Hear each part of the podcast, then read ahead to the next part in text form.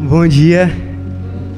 Bom dia para você também que está nos assistindo. Bom dia, boa tarde ou boa noite, né? Não sei o horário que vocês vão estar assistindo. Que a graça e a paz de Cristo esteja com vocês. Pode estar todo mundo se assentando. É um motivo de alegria estar aqui, podendo compartilhar o que Deus tem falado ao meu coração. E a minha oração é que tudo que eu venha falar aqui nessa manhã seja Ele. Que eu não venha falar nada que seja apenas da minha parte. E eu gostaria de pedir para fazermos um momento de silêncio. Se você quiser fechar os olhos, se você quiser ajoelhar, não sei, mas seria um momento para você tentar acalmar o seu coração um momento para você controlar suas respirações, um momento de silêncio.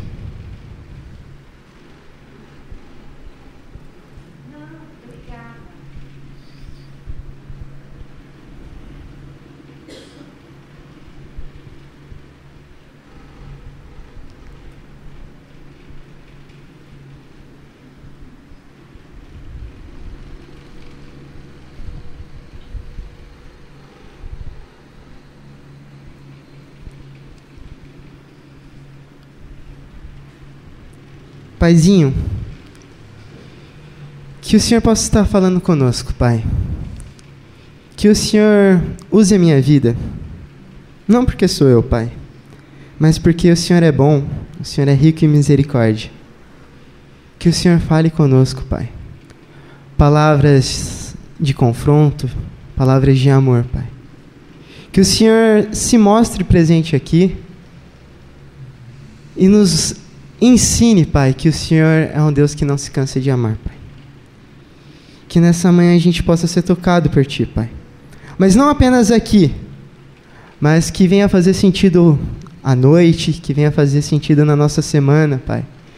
Que nas dificuldades do nosso dia a dia, as certezas que vão ser compartilhadas aqui, Pai, venha à tona em nossa vida, Pai.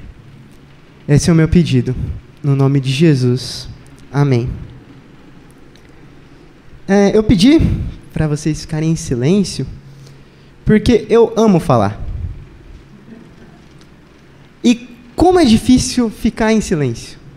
Como é difícil silenciar. É desesperador. É constrangedor. Quando a gente está com alguém e fala, ó, oh, fique em silêncio e só observa, só fique olhando. Você acha que a pessoa está vendo o seu pecado, você acha que a pessoa está vendo sujeira no dente, você, você tem que falar. Você quer dialogar. E como é difícil a gente ficar quieto e só ouvir, só ver o que Deus tem para nós. Ou a dor do seu irmão, o que a pessoa está compartilhando. Eu sofro de um mal, e no seminário a gente fala que é o mal do pastor, que é de quando alguém está compartilhando alguma coisa, você já está pensando na resposta. Então você já está pensando em versículos, você já está pensando em uma abordagem, você já está pensando em um milhão de coisas. E aí eu lembro que no seminário um professor nos desafiou a ficar um dia sem falar. Mas a pessoa não podia perceber. Como foi difícil. Como foi difícil, porque a gente tem angústias. A Letícia falou na semana passada sobre as perguntas que ela faz, os vales e montanhas. E sem combinar nada, eu estava conversando com meus amigos falando, cara, a minha oração tem sido oração de salmista. Porque a oração de salmista não é uma oração talvez politicamente correta, mas é uma oração que mostra a angústia da alma. Ele não está preocupado em falar, meu, será que isso é certo ou será que é errado? Ele está disposto a abrir o coração para Deus e falar, Deus, você conhece meu, meu coração, então não adianta eu falar palavras bonitas. Então ele se joga, ele abre o coração. E eu tenho passado por esses momentos. Momentos de dificuldade. Quantos aqui têm passado um momento de dificuldade? Amém. Achei que era só eu, né? Da, daquele medo. Eu falei, nossa, será que eu vou fazer essa pergunta vai dar eu levantando a mão? é só desse lado, né? E como é bom saber que todos nós passamos dificuldades. E como é bom saber que nós temos um Deus que não cansa em nos amar. Um Deus que não cansa de nos dar respostas. Eu faço perguntas para Deus. Algumas ele ainda não respondeu. Muitas provavelmente ele não vai responder. Mas há outras muitas que ele responde. Ele responde de formas totalmente diferentes. Ele responde através da Bíblia, através de oração, através do silêncio, porque o silêncio é uma resposta. E ele responde também através de encontros. E essa manhã eu quero estar falando sobre o encontro que nos muda. Vamos estar lendo em Marcos 5, os cinco primeiros versículos apenas. É uma história conhecida, eu vou estar contando um pouco dela também. Então, apenas os cinco primeiros versículos de Marcos 5. Vem nos dizer assim: Eles atravessaram o mar e foram para a região dos Gerazenos. Quando Jesus desembarcou, um homem com espírito imundo veio dos sepulcros ao seu encontro. Esse homem vivia nos sepulcros e ninguém conseguia prendê-lo, nem mesmo com correntes. Muitas vezes lhe haviam sido acorrentado pés e mãos, mas ele arrebentara as correntes e quebrara os ferros de seus pés. Ninguém era suficiente forte para dominá-lo. Noite e dia ele andava gritando, cortando-se com pedra entre sepulcros e as colinas. Essa história é a história de um endemoniado. Um endemoniado que ele sofre de insônia, que ele é violento, que ele se automutila. Nessa história que nos é apresentada, quando Jesus pergunta para ele qual é o seu nome, ele responde Legião. O que, que o autor do texto está querendo nos ensinar nessa parte? Legião era a maior força bélica daquela época, era legião dos soldados romanos. Havia numa legião 6 mil soldados. Então, legião era o que era falado e arrepiava até o último fio de cabelo, porque representava destruição, morte. Então, quando o endemoniado ele responde falando que é legião, o autor já nos deixa claro de que o inimigo das nossas almas ele veio para destruir. Ele gera destruição. Então, quando a resposta deste homem é destruição, já deixa claro o que ele estava fazendo com a vida daquele homem. Porque era um homem que não dormia, era um homem que vivia em sepulcros e era um homem que se automutilava. A vida dele estava sendo destruída. E o nosso inimigo ele tem esse poder de destruir, de nos tornarmos pessoas felizes e infelizes pessoas calmas em pessoas raivosas e violentas. E é neste primeiro contexto que nos é apresentado. Nos fala que este homem habitava em Gadar. E é muito engraçado, porque no capítulo 4, Jesus ele está pregando, ele está cansado, ele quase sofre um naufrágio, ele acalma a tempestade e depois ele vai para o outro lado, que é Gadar. E para nós, Gadara era um lugar que talvez não ia. Que... Para nós, não, melhor. Para os discípulos, Gadara era um lugar que eles não iam querer estar. Porque lá já havia tido bastante guerras. Então o cenário já não era tão bonito. Era repleto de gentios. E os judeus e os gentios não se gostavam. E lá eles criavam porcos. Porcos é extremamente imundo para um judeu. Mas Jesus, depois de ter passado tudo isso, é justamente para lá que ele quer ir. Porque para lá havia uma lenda. A lenda de um monstro. Um monstro que assustava pessoas, que não dormia, que corria atrás de pessoas, que era forte, que tinha uma força sobrenatural, que se cortava. Esse monstro é um ser humano. É um endemoniado. Então, quando Jesus vai para este local, os gritos que assustavam, os gritos que que aterrorizavam as pessoas que estavam neste local, é o grito da alma que Jesus vai socorrer. Jesus vê como a vida daquela pessoa está sendo destruída pelo inimigo. Então ele vai para lá, para mudar a vida.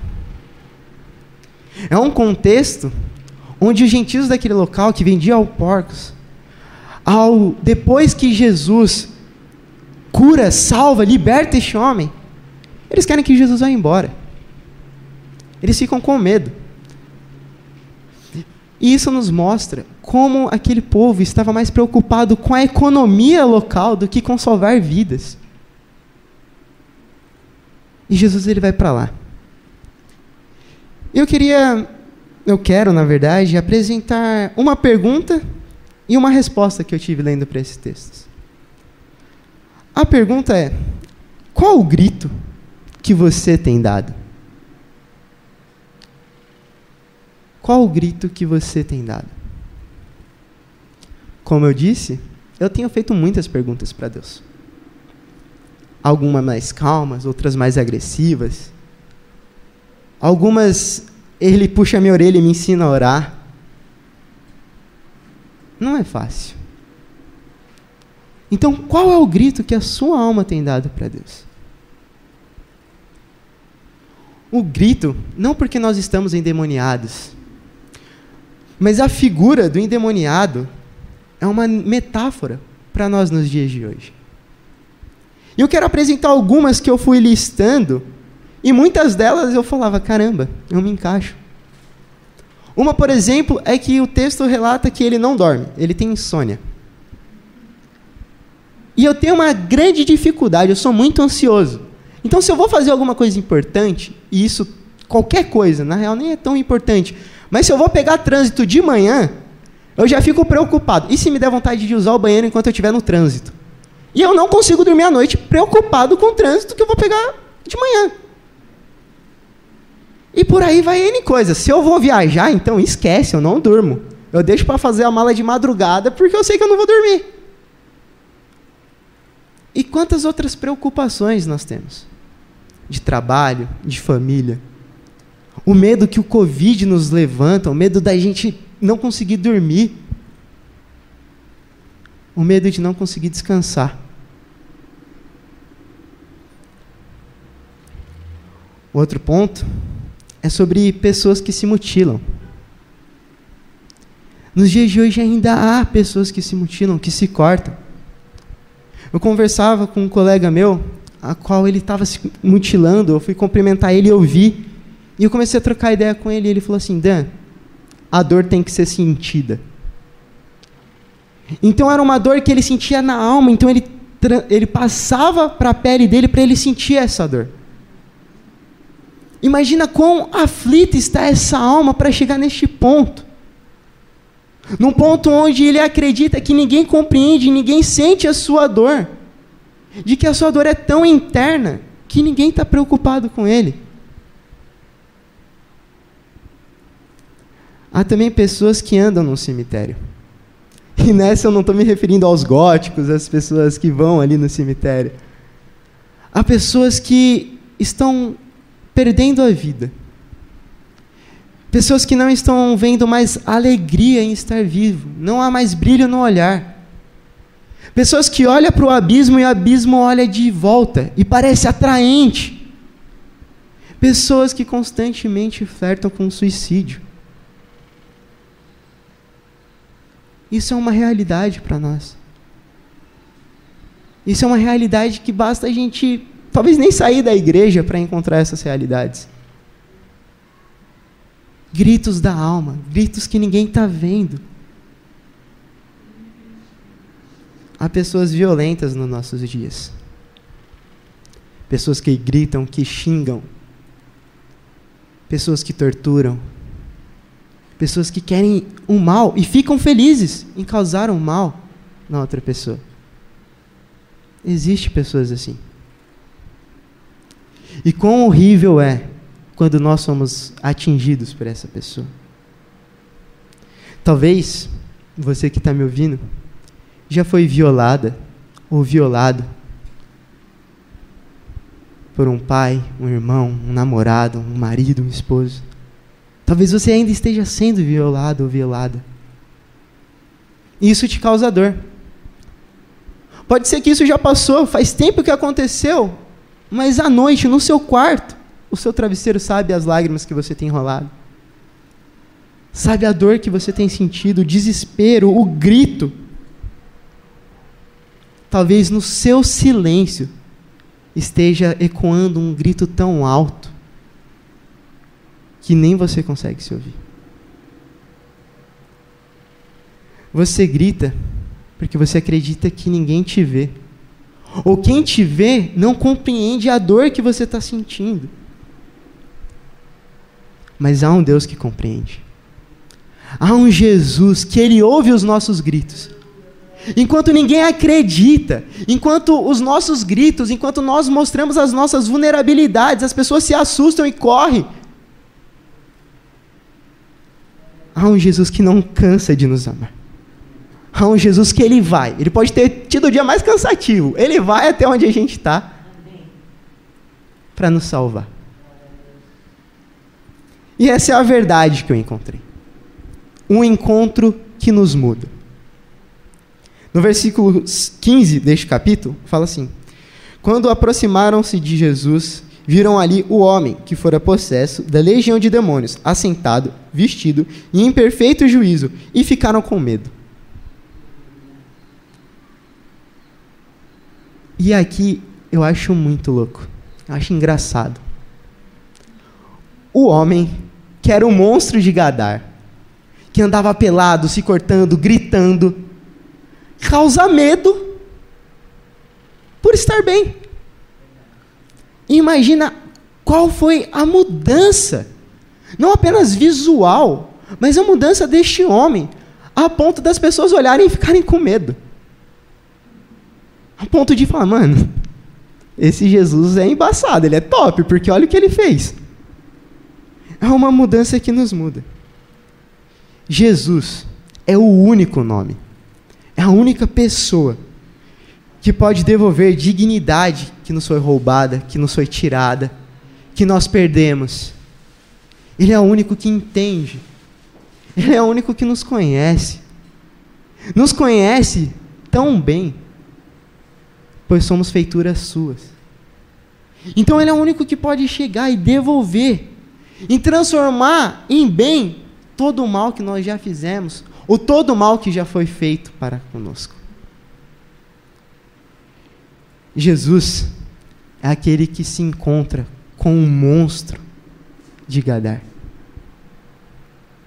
Jesus é aquele que se encontra com um monstro chamado Danilo. É aquele que eu posso mostrar aquilo que eu tenho medo de mostrar para o mundo eu mostro para Ele, eu sei que Ele vai me tratar. Eu sei que se eu jogar as minhas falhas, os meus medos, os maus que eu já causei, que já foi causado a mim, eu sei que Ele pode tratar. Esse é o Jesus. Jesus é aquele que devolve o que havia sido perdido, é aquele que gera vida. Jesus é a pessoa do recomeço. Jesus é a pessoa que transforma as nossas dores, angústias, raivas em coisas boas. E a leitura do Evangelho é uma leitura que nos deixa claro isso. Como que as pessoas que encontraram Jesus eram mudadas. Nós vemos os filhos do trovão e depois sendo João o discípulo do amor. Olha qual é a mudança. A gente vê a história de Zaqueu, a gente vê Paulo, que era perseguidor, depois passa a ser o mais perseguido. E eu acredito que se eu fizesse assim com o microfone e pedisse para alguém vir aqui, a gente poderia ficar horas, se não dias, apontando detalhes em nossas vidas que Jesus mudou. Esse Jesus não está preso no passado. Eu gosto de Atos porque Atos ele não termina. Atos dos Apóstolos, ele continua, dá a impressão que o livro não tem fim. Porque o Atos do Espírito Santo ainda está entre nós. A obra dele está sendo continuada e será feita até o dia do Senhor. Até o dia que ele vier para redimir e buscar toda a igreja. Esse Jesus, ele faz nova as nossas histórias. E talvez, nessa manhã, você acha que não tem mais jeito. Talvez você acredite que não há mais esperança. Pois talvez Você já teve uma experiência com Deus, você já se relacionou com Ele, mas você caiu, você se afastou. Porque é difícil ficar no caminho do Senhor, porque você não teve ajuda, não sei qual o motivo que te fez desviar do caminho. Não sei qual é a angústia da sua alma. Mas para você, eu digo glória a Deus que você está aqui. Glória a Deus que você está ouvindo isso. Glória a Deus que você está aqui. Glória a Deus que você está no lugar certo. Eu não sei o motivo que te trouxe ao lugar certo, mas ainda assim é o lugar certo. Então eu quero te dizer que nessa manhã, esse Deus, que ouviu o grito do endemoniado, ele ouve o grito da sua alma. Ele ouve os nossos gritos. E a gente só precisa pedir. Porque Ele está ansioso para tratar as nossas feridas, para cuidar de nós, para trazer a gente para perto dele. E Ele não cansa de fazer isso. Eu acho muito engraçado na história de Pedro. Como deixa claro o primeiro chamado de Pedro e a reconciliação de Pedro. É igualzinha, no mar pescando. Jesus chama da mesma forma, mostrando que ele não cansa de chamar. Jesus não aponta os erros cometidos, falando, ah lá, eu não falei que tu ia negar? Você vacilou, mas eu já sabia. Não, ele deixa o que ficou no passado. Chama ele para viver uma mudança, uma nova vida. Esse Jesus de recomeços, ele está aqui. Eu quero pedir para que os irmãos estejam abaixando a cabeça. Para a gente estar tá fazendo uma oração. Uma oração do Deus que nos sonda, que nos conhece. Pede nesse momento para que Deus esteja sondando o seu coração. Porque enganoso é o nosso coração tem muitas informações nele. Como é difícil a gente ficar em silêncio e se concentrar, como a gente viu no começo. Então peço para que Deus acalme a sua alma, sonde o seu coração, e para que Ele revele e dê nomes aquilo que precisa ser tratado em você, aquilo que Ele precisa, ou aquilo que Ele quer que você comece a tratar. Tratamento dói. O tratamento é difícil. Como vasos de barro, para ser reconstruído precisa ser quebrado. Quebrar dói, quebrar machuca. Quebrar o nosso ego. E como é difícil quebrar o nosso ego, nosso orgulho. Então peço para que Deus esteja quebrando e refazendo nova todas as coisas.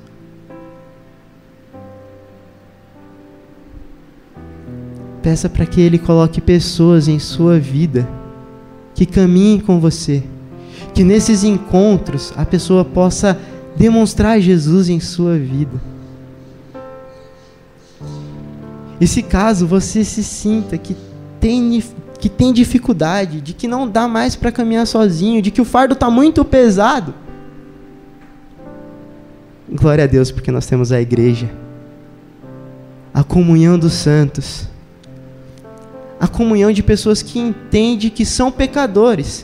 E por isso, ao te ajudar, não vai te julgar, porque sabe o quão difícil que é tirar a trave dos olhos e como machuca. Então, para você, que o fardo está pesado, pode me mandar mensagem para a pastora Letícia, para Fábio. Pode mandar mensagem para outras pessoas da igreja de confiança. Converse. Não tente levar esse fardo sozinho. Entregue para Jesus e para os irmãos. Pai, que o Senhor manifeste sua bondade, Pai. Que a gente possa te encontrar nos encontros da vida, Pai. E que o Senhor relembre aquilo que foi esquecido, que o Senhor faça as verdades virem à tona novamente, como o Senhor mostra no Evangelho, que o Senhor não cansa de fazer isso, Pai. Que a gente possa ter a vida transformada. Que as pessoas que nos conheceram antes da transformação, ao olhar, fiquem assustadas e falem: Meu, como essa pessoa mudou? O que, que aconteceu com ela? Olha a tamanha mudança. E assim o seu reino seja pregado, Pai. Deus, que o Senhor escute o sonho de cada coração que está orando, Pai, que está entregando os seus medos, angústias, falhas, Pai, os seus pecados. Que o Senhor possa ouvir e intervir, Pai, com misericórdia. Que a nossa igreja, Pai, venha realmente ser a igreja, não apenas um templo, um lugar de conversa, um lugar de ouvir e ir embora, Pai. Que a gente possa viver o Seu Evangelho, carregar.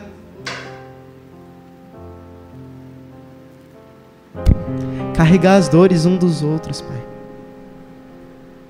E que o Senhor venha a nós, Pai, com Sua mão de misericórdia. Esse é o pedido do nosso coração, Pai. Amém.